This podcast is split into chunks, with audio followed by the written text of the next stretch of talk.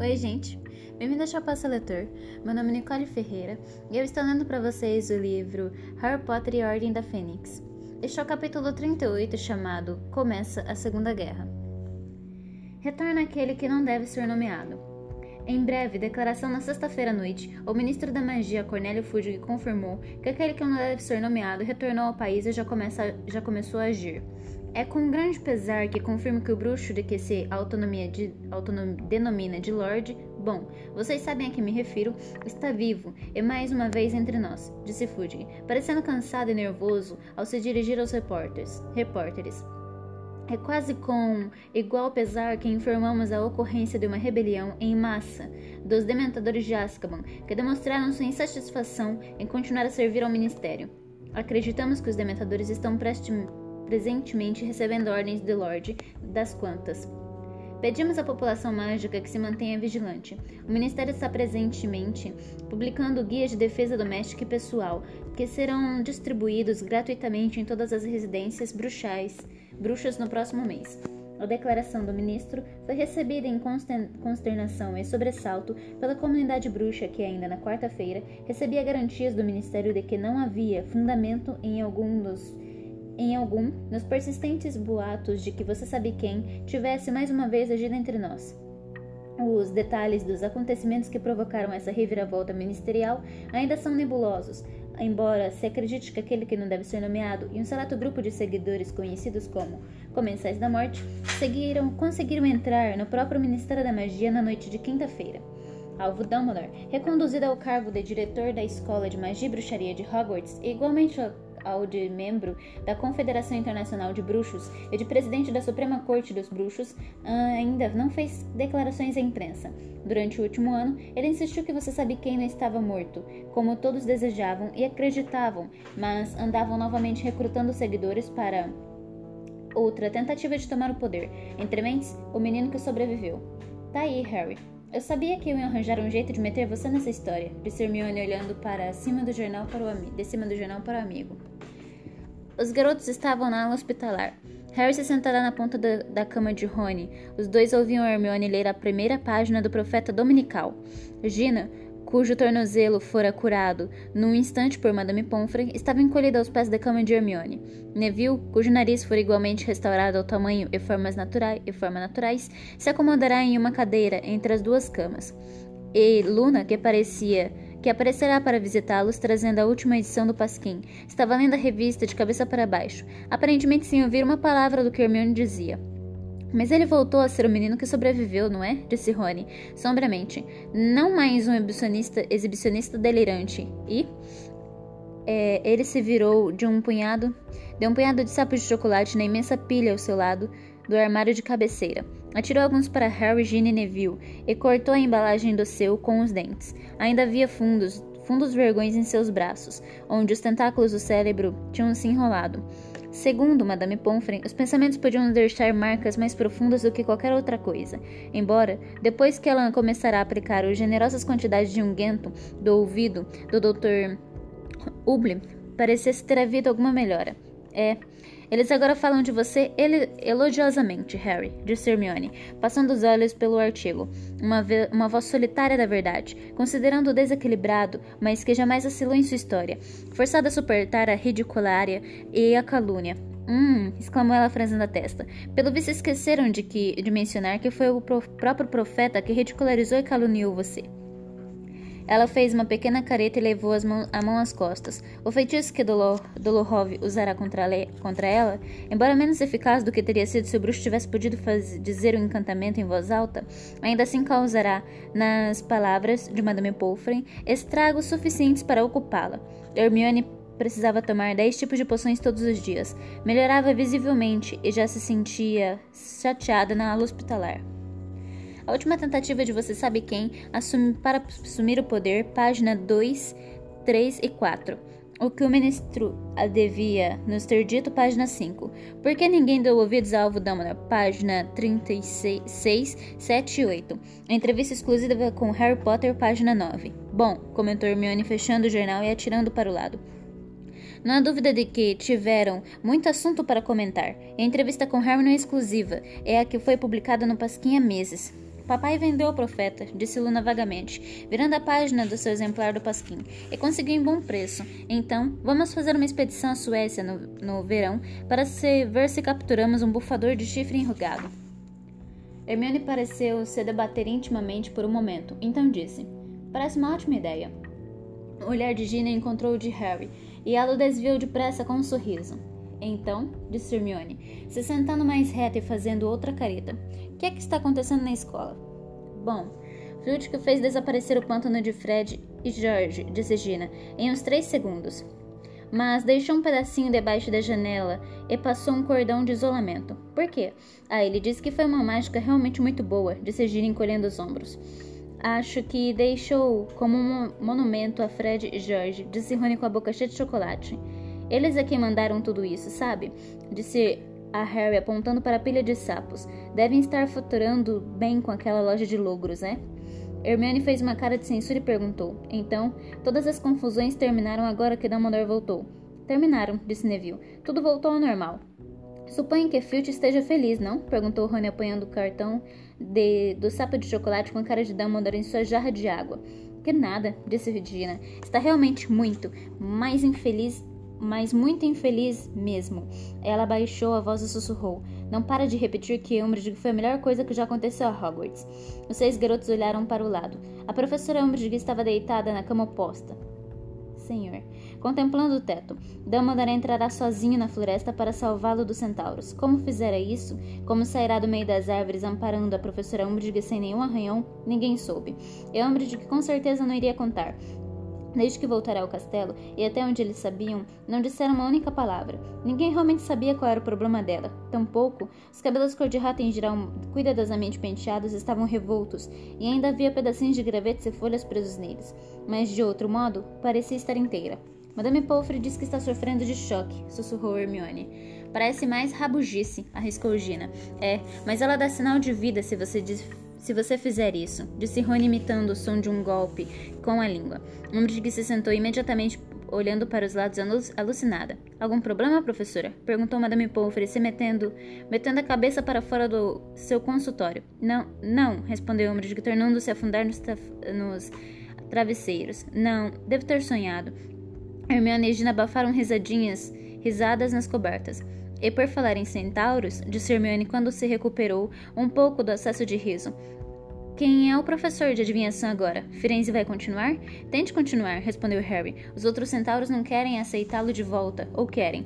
Parece que ele Trelawney vão ensinar a disciplina, comentou Gina. Aposto como Dumbledore gostaria de ter ouvido, de ter conseguido se livrar da Trelawney para sempre, comentou Rony, agora mastigando o décimo quarto sapo. Mas, veja bem, a disciplina não serve para nada, se querem saber a minha opinião. Firenze não é muito melhor. Como pode dizer uma coisa dessas? Hermione interpelou, depois de termos acabado de descobrir que existem profecias verdadeiras. O coração de Harry começou a disparar. Não contará a Rony, Hermione, nem a ninguém o que dizia a profecia. Neville tinha falado a eles que a profecia se espatifará quando Harry o arrastava para o, alto na sala da morte. E Harry não conseguirá, não corrigirá essa impressão. Não estava preparado para ver a expressão no rosto dos amigos quando dissesse que teria de ser o assassinado ou vítima. Ou assassino ou vítima, que não havia opção. Foi uma pena ter quebrado, comentou Hermione em voz baixa, balançando a cabeça. Foi, concordou Rony. Mas pelo menos você sabe quem também não descobriu o que dizia. Onde é que você vai? acrescentou, parecendo ao mesmo tempo surpresa e desapontada ao ver Harry se levantar a, a cabana de Hagrid, sabe? Ele tentou acabar, ele acabou de chegar e prometi que iria até lá para vê-lo e dar notícias a vocês. Ah, tudo bem então, resmungou Rony, olhando pela janela da enfermaria para o pedaço do céu muito além azul, muito azul além. Gostaria que a gente pudesse ir também. Dá um alô a ele por nós, falou Hermione, quando Harry ia saindo da enfermaria. E pergunta a ele o que está acontecendo com, com o amiguinho dele. Harry fez um aceno para indicar que ouvirá e entendera, e foi embora. O castelo parecia muito silencioso, mesmo para um domingo. Era evidentemente era evidente que todos estavam nos jardins ensolarados, aproveitando o fim dos exames e a perspectiva de um finalzinho de trimestre, sem revisões nem deveres de casa. Harry caminhou lentamente pelo corredor deserto, espiando pelas janelas no caminho. Viu alguns alunos brincando por cima do campo de quadribol e outros nadando no lago, acompanhados pela lula gigante.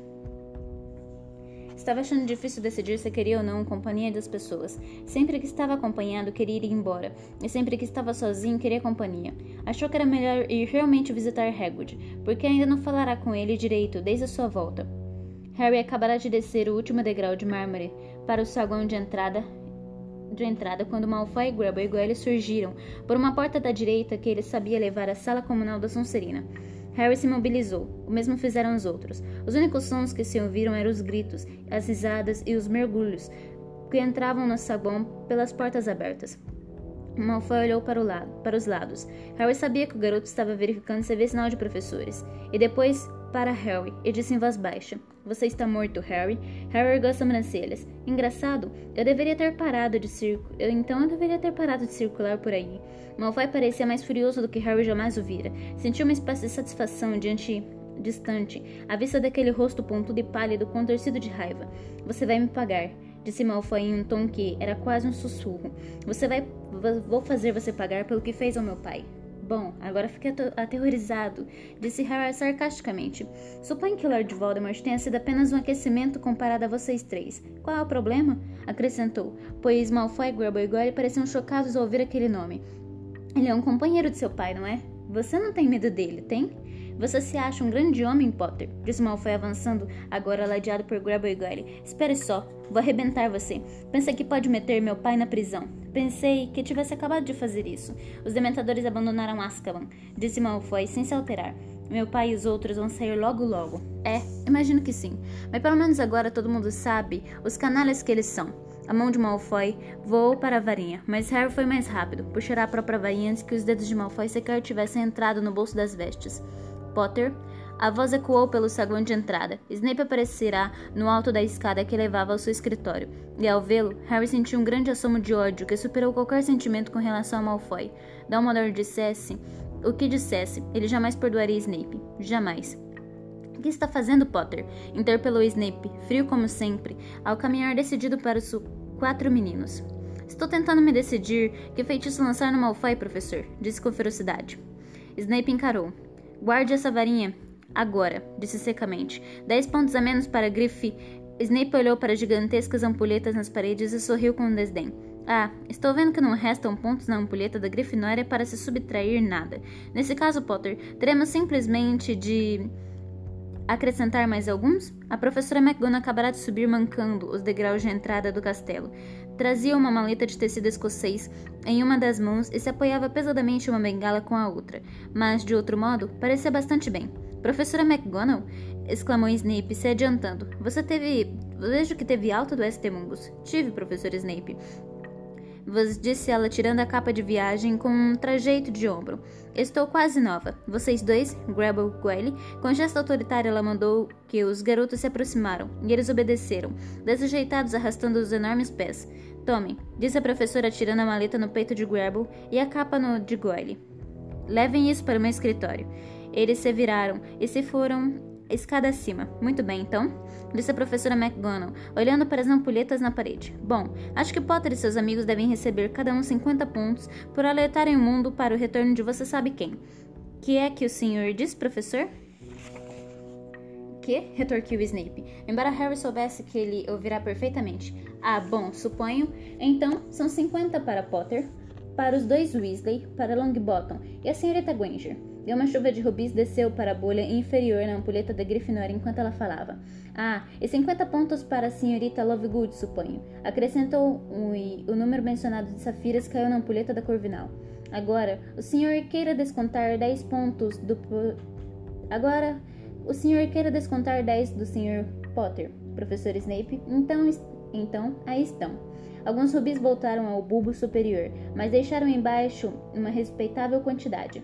Bom, Potter. Malfoy, acho que vocês dois deviam estar lá fora em um belo dia como este. Continuou a professora com energia. Harry não precisou que ela falasse duas vezes. Meteu a varinha no bolso das vestes e rumou para a porta de entrada, sem mais olhar para Snape nem Malfoy. O sol forte o atingiu com impacto quando atravessou os gramados em direção à cabana de Hagrid. Os estudantes que estavam deitados na grama, tomados, tomando banho de sol, conversando, lendo o profeta dominical e comendo doces, se viraram para olhá-lo, quando ele passou. Alguns o chamaram, ou então acenaram, claramente presurosos em mostrar que, tal como o profeta, haviam decidido que ele era uma espécie de herói. Harry não falou com ninguém. Não fazia ideia do quanto eles sabiam sobre o que acontecerá há três dias, mas evitará até ali que o interrogassem e preferia, que continu e preferia continuar assim. Quando bateu na porta de Hagrid, achou primeiro que ele estivesse fora, mas Canino surgiu pelo canto da cabana e quase o derrubou no entusiasmo de lhe dar boas-vindas. Hagrid veio a descobrir que estava colhendo legumes em sua horta. Tudo bem, Harry, disse ele sorridente, quando o garoto se aproximou da cerca. Entre, entre. Vamos tomar um copo de suco de dente de leão. Como vão as coisas? perguntou Hagrid, ao se sentarem à mesa de madeira com seus copos de suco gelado. Você, ah, está se sentindo bem, não está? Harry entendeu, pela expressão preocupada no rosto de Hagrid, que ele não estava se referindo à sua saúde física. Estou ótimo, apressou-se a responder, porque não suportaria discutir o que sabia estar na cabeça de Hagrid. Então, onde andou? Estive escondido nas montanhas, é, em uma caverna como Sirius quando Hagrid interrompeu a frase. Pika riu sem disfarces, olhou para Harry e tomou um longo gole de suco. De qualquer jeito, agora estou de volta, concluiu debilmente. Você. Você está com uma cara melhor, continuou, decidida a manter a conversa afastada de Sirius. Que? exclamou Hagrid, erguendo a mão enorme apalpando do rosto. Ah, ah, estou bem. Grop está muito mais comportado agora. Muito mais. Ficou bem feliz de me ver quando voltei.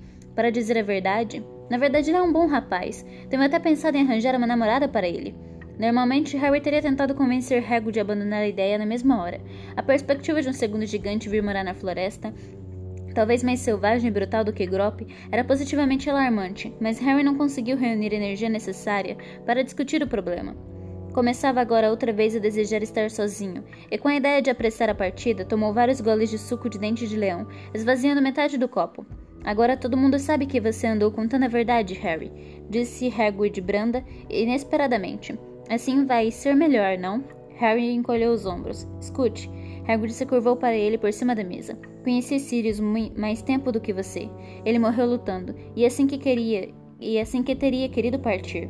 Ele não queria partir, disse Harry zangado. Hagrid baixou a cabeça desgrenhada. Não, acho que não queria, disse em voz baixa. Mas ainda assim, Harry, ele nunca foi de ficar sentado em uma casa deixando os outros lutarem por ele. Não teria se perdoado se tivesse, se não tivesse ido ajudar. Harry se ergueu de repente. Tem de ir visitar Rony e Hermione na ala hospitalar, disse maquinalmente. Ah, exclamou Hagrid parecendo muito perturbado.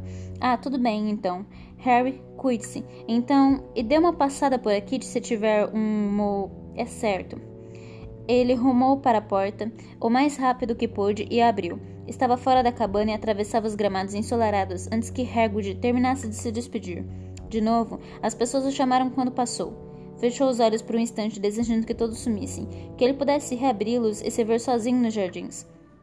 Alguns dias atrás, antes dos exames terminarem, e ele ter tido a visão que Voldemort plantará em sua mente. Harry teria, ter da queria, teria dado quase tudo o que lhe perdissem para o mundo bruxo admitir que estivera dizendo a verdade, para acreditar que Voldemort retornará e reconhecer que ele não era mentiroso nem louco. Agora, porém, ele acompanhou a curva do lago por algum tempo. Sentou-se na, na margem, abrigando-se dos olhares dos que passavam atrás de um emaranhado de arbustos, e ficou contemplando a água cintilante, refletindo. Talvez a razão pela qual queria estar só fosse a sensação de isolamento desde sua conversa com Dumbledore.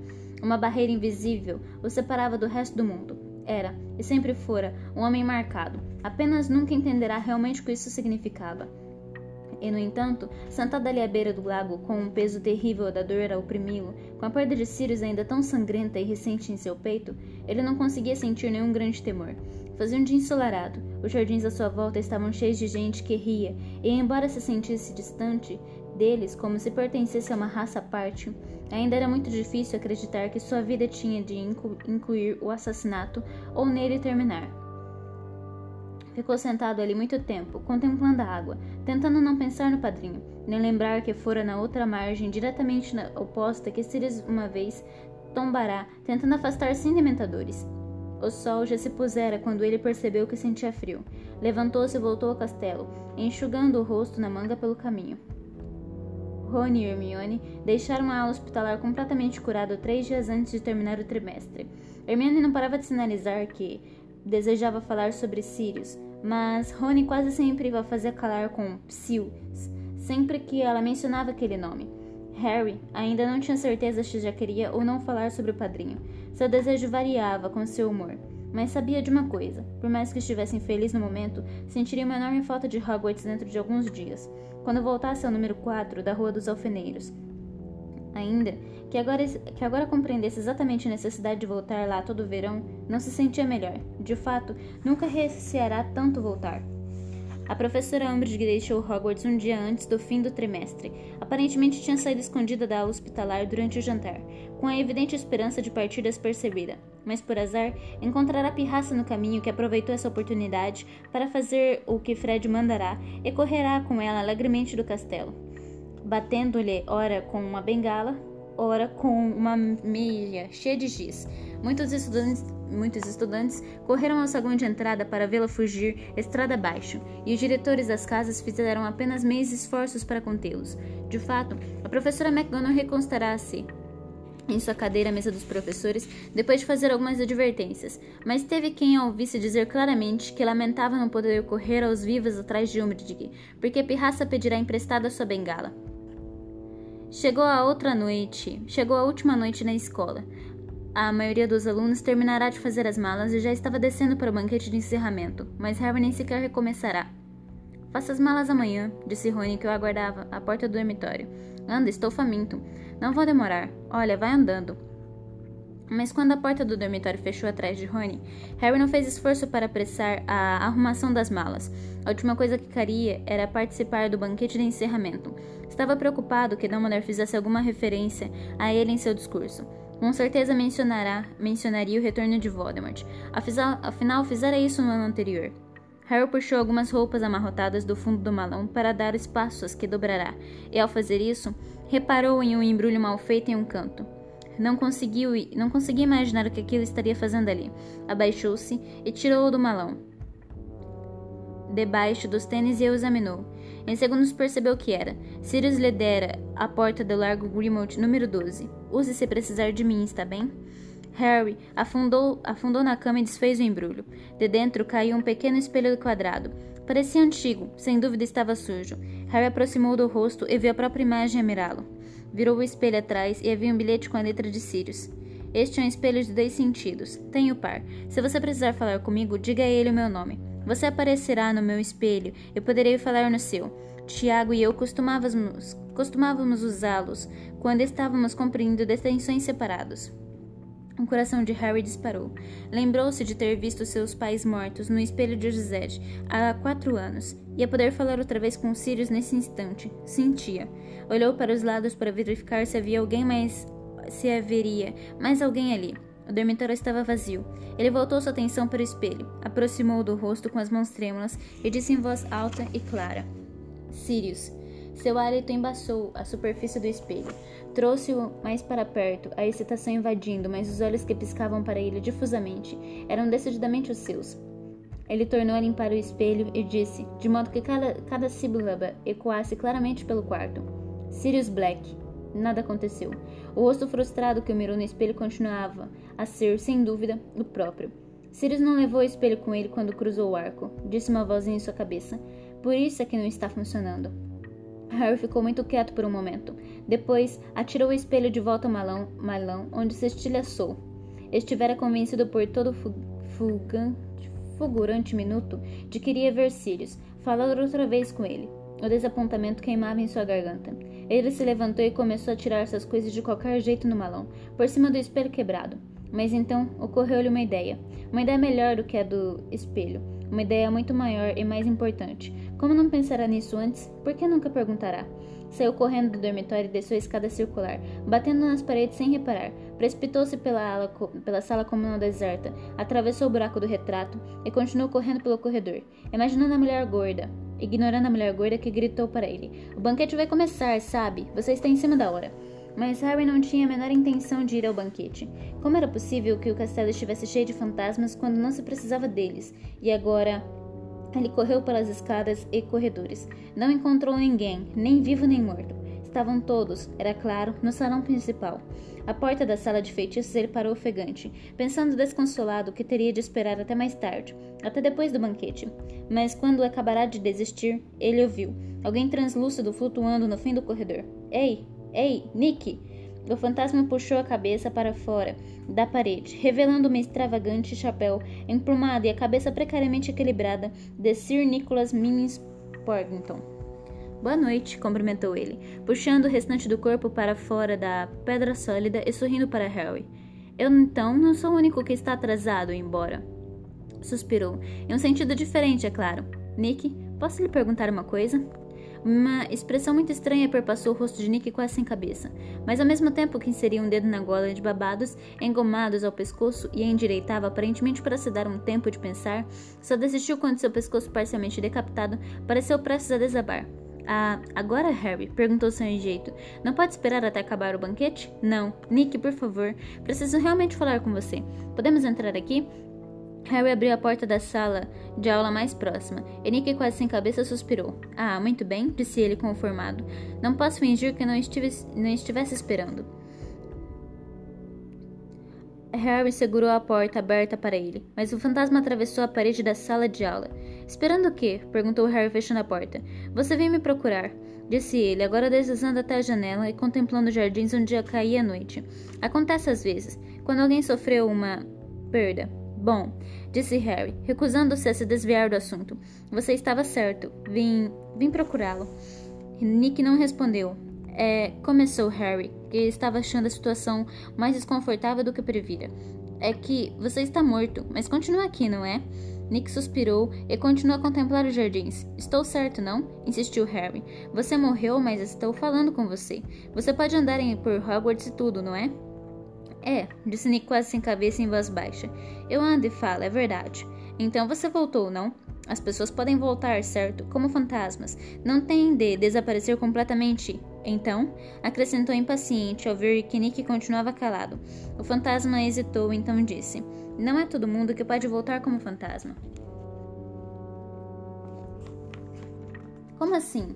Harry se apressou a perguntar. Só, só bruxos? Ah, exclamou Harry, e quase riu de alívio. Bom, então tudo bem. A pessoa de quem estou falando é um bruxo. Então ele pode voltar, certo? Nick se afastou da janela e fitou Harry pesaroso. Ele não voltará.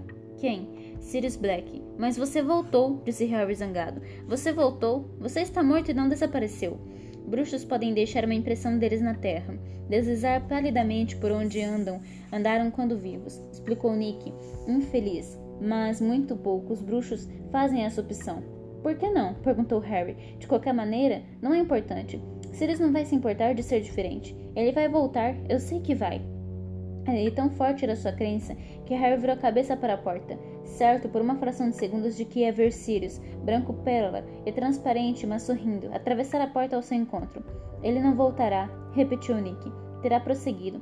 Que quer dizer com prosseguido? perguntou Harry depressa. Para onde? Escute, afinal, o que acontece quando a pessoa morre? Aonde vai? Por que nem todos voltam? Por que o castelo não está cheio de fantasmas? Por que. Não sei responder. Você está morto, não está? Disse Harry exasperado. Quem pode responder melhor do que você? Eu tive medo da morte, disse Nick brandamente. Preferi ficar. Às vezes me pergunto se eu não deveria. Bom, isto que você vê não é cá nem lá. De fato, eu não estou nem cá nem lá. Ele deu uma risadinha triste. Não conheço os segredos da morte, Harry, porque escolhi uma fraca imitação da vida. Acredito que bruxos cultos estudem essa questão no departamento de mistérios.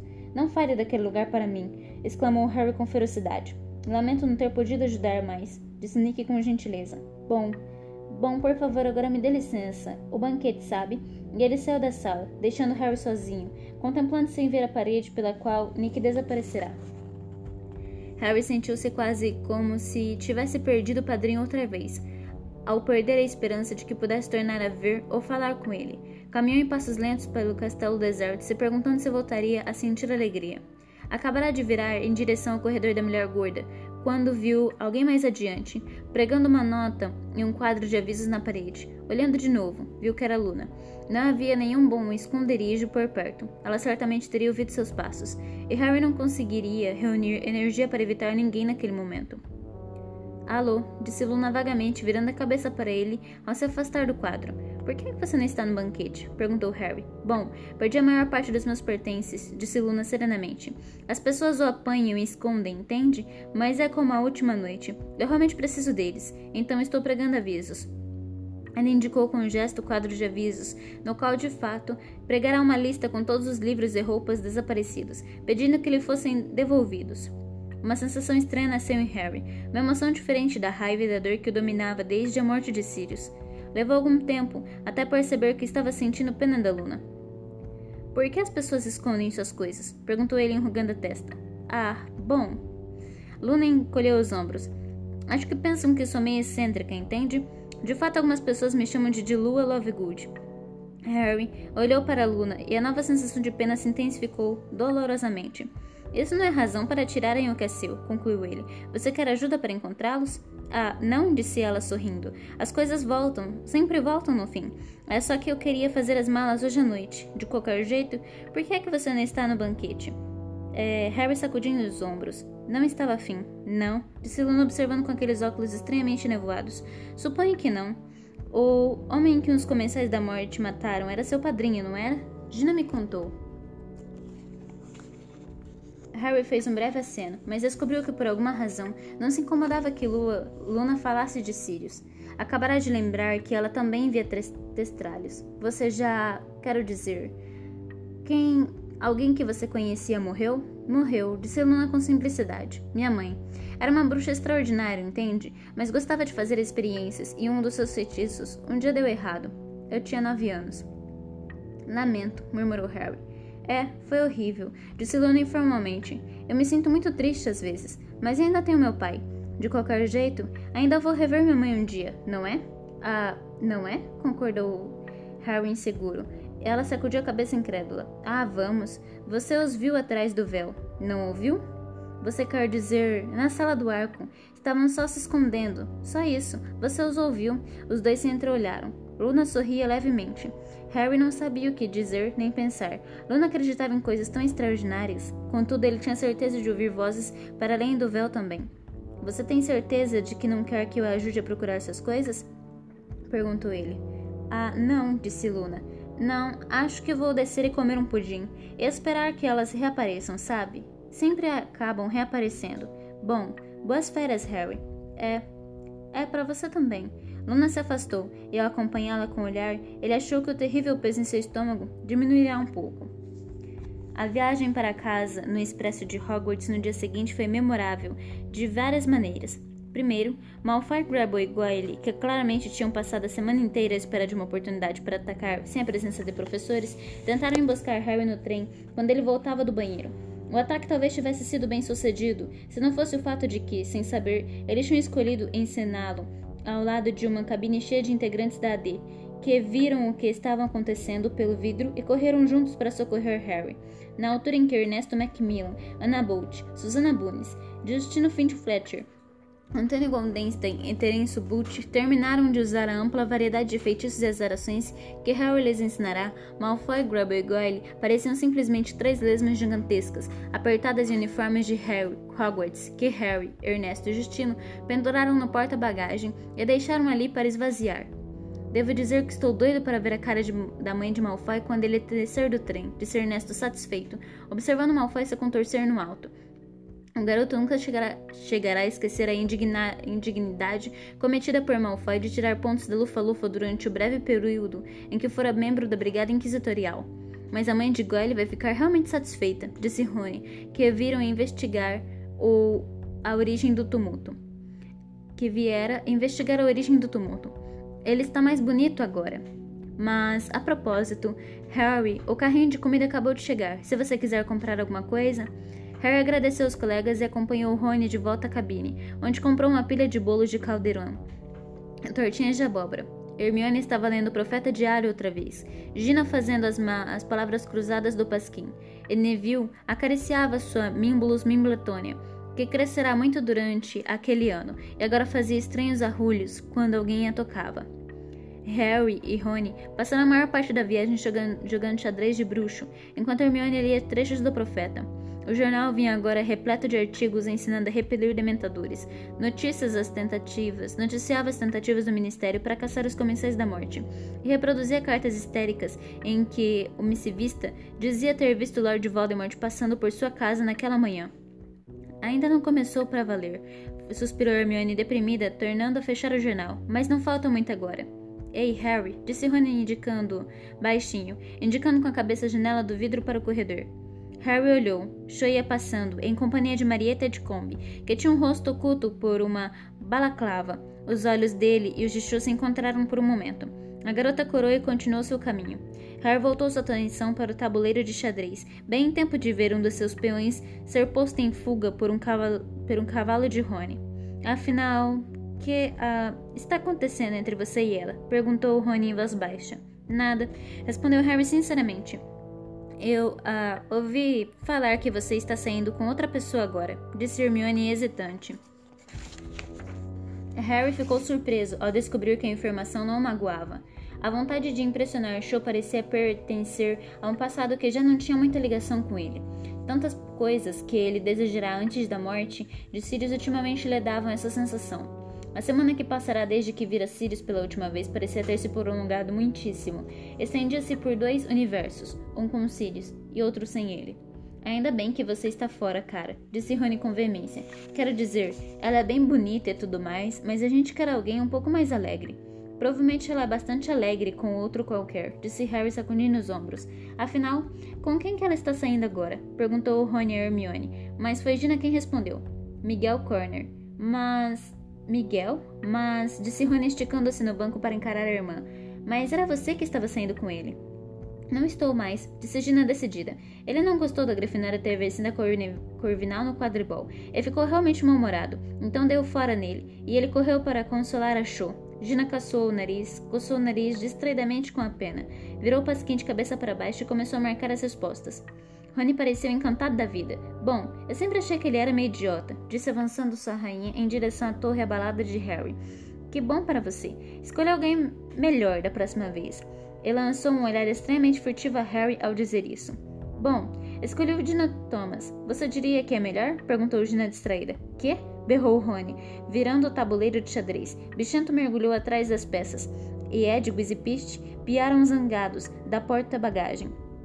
Quando o trem começou a diminuir a velocidade, próxima à estação de, de estação de King Cross, Harry pensou que nunca tivera tão pouca vontade de desembarcar. Chegou a considerar por um momento o que aconteceria se ele simplesmente se recuasse, recusasse a sair insistisse em continuar sentado ali, até o dia 1 de setembro, quando o trem levaria de volta a Hogwarts. Quando o veículo soltou sua baforada final e parou, porém ele baixou a gaiola de Edwis e se preparou para arrastar o malão para fora do trem, como de costume. Quando o inspetor desse bilhetes fez sinal para Harry, Rony e Hermione que era seguro atravessar a barreira mágica entre as plataformas 9 e 10, porém, ele encontrou uma surpresa à sua espera do outro lado. Estava parado ali um grupo de pessoas que ele jamais imaginará encontrar. Entre eles, olhou tanto Moody, parecia parecendo tão sinistro de chapéu coco, puxado sobre o olho mágico quando parecia quanto parecia sem ele. As mãos nudosas segurando um longo bastão, o corpo envolto em uma volumosa capa de viagem. Trunks vinha logo atrás dele, seus cabelos de, de um rosa chiclete de bola berrante, refugindo a luz do sol que se infiltrava pela cobertura de vidro sujo da estação usando uma jeans cheia de remendos e uma camiseta roxo vibrante com dizeres, as esquisitonas. Ao lado de Trunks estava Lupin, seu rosto pálido, os cabelos grisalhos, um longo casacão ruído de sobre, sobre calças e suéter velhos. À frente do grupo, o Sr. e a Sra. Weasley, vestido com roupas domingueiras, de trouxas, e Fred e George usando jaquetas novas de um tecido verde escamoso, de causar espanto. Rony? Gina? exclamou a senhora Weasley, correndo para apertar os cílios aos braços. Ah, e Harry, querido? Como vai você? Ótimo, mentiu Harry, quando ela o puxou para um abraço também. Por cima do ombro da bruxa, ele viu Rony de olhos arregalados para as roupas novas dos gêmeos. De que tecido eles são feitos? perguntou ele apontando para os blusões. Da mais fina pele de dragão, maninho, disse Fred dando uma puxadinha no zíper. Os negócios estão prosperando e achamos que podíamos nos dar um trato. Olá, Harry, disse Lupin, quando a Sra. Weasley o largou e se virou para cumprimentar Hermione. Oi, disse Harry. Eu não esperava. Quer que vocês E o que é que vocês todos estão fazendo aqui? Bom, disse Lupin com um leve sorriso. Achamos que talvez pudéssemos dar uma, uma palavrinha com seus tios antes de permitir que eles o levassem para casa. Não sei se é uma boa ideia, disse Harry na mesma hora. Ah, eu acho que é, rosnou Moody, que se aproximará mais, sempre mancando. São eles ali, não, Potter? O bruxo apontou com o polegar por cima do ombro. Seu olho mágico evidentemente os espiava pela nuca e pelo chapéu coco. Harry se inclinou uns centímetros para a esquerda e viu para quem o olho tonto estava apontando. E sem dúvida, eram os três Dursley, que pareciam decididamente aterrados com o comitê de recepção de Harry.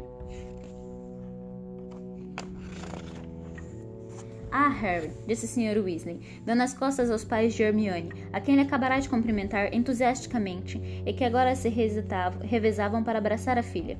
Bom, vamos então? Acho que sim, Arthur concordou. Acho que sim, Arthur, concordou Moody. Ele e o Sr. Weasley avançaram pela estação em direção aos Dursley, que aparentemente estavam pregados no chão. Hermione se desembaraçou gentilmente da mãe para acompanhar o grupo. Boa tarde, disse o Sr. Weasley em tom agradável ao tio Walter, parando diante dele. O senhor talvez se lembre de mim. O meu nome é Arthur Weasley. Como o Sr. Arthur, como o Sr. Weasley demolirá sozinho a maior parte da sala de estar dos Dursley há dois anos, Harry teria se admirado muito se o tio tivesse esquecido. De fato, o tio ficou um tom mais escuro de marrom recheado e olhou aborrecido para o Sr. Weasley. Mas preferiu não dizer nada, em parte talvez porque os Dursley estivessem em minoria de dois por um. Tia Petúnia parecia ao mesmo tempo assustada e constrangida. Não parava de olhar para os lados, como se estivesse aterrorizada que alguém a visse em tal companhia.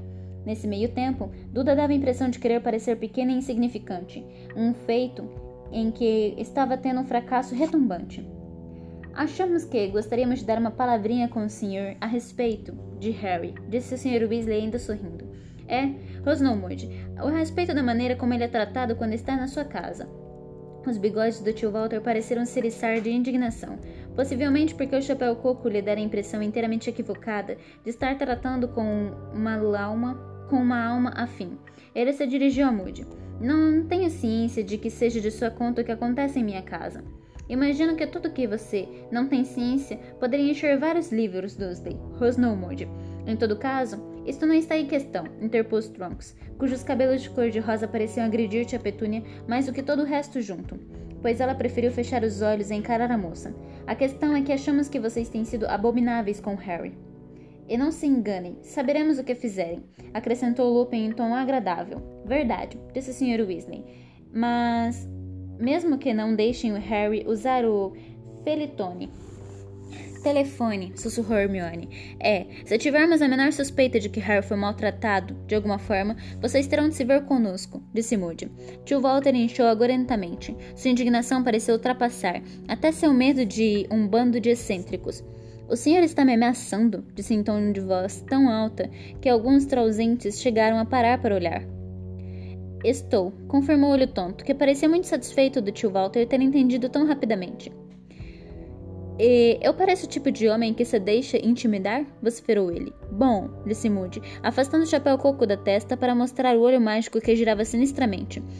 Tio Walter saltou para trás horrorizado e colidiu dolorosamente com um carrinho de bagagem. Eu teria de dizer que sim, Dursley.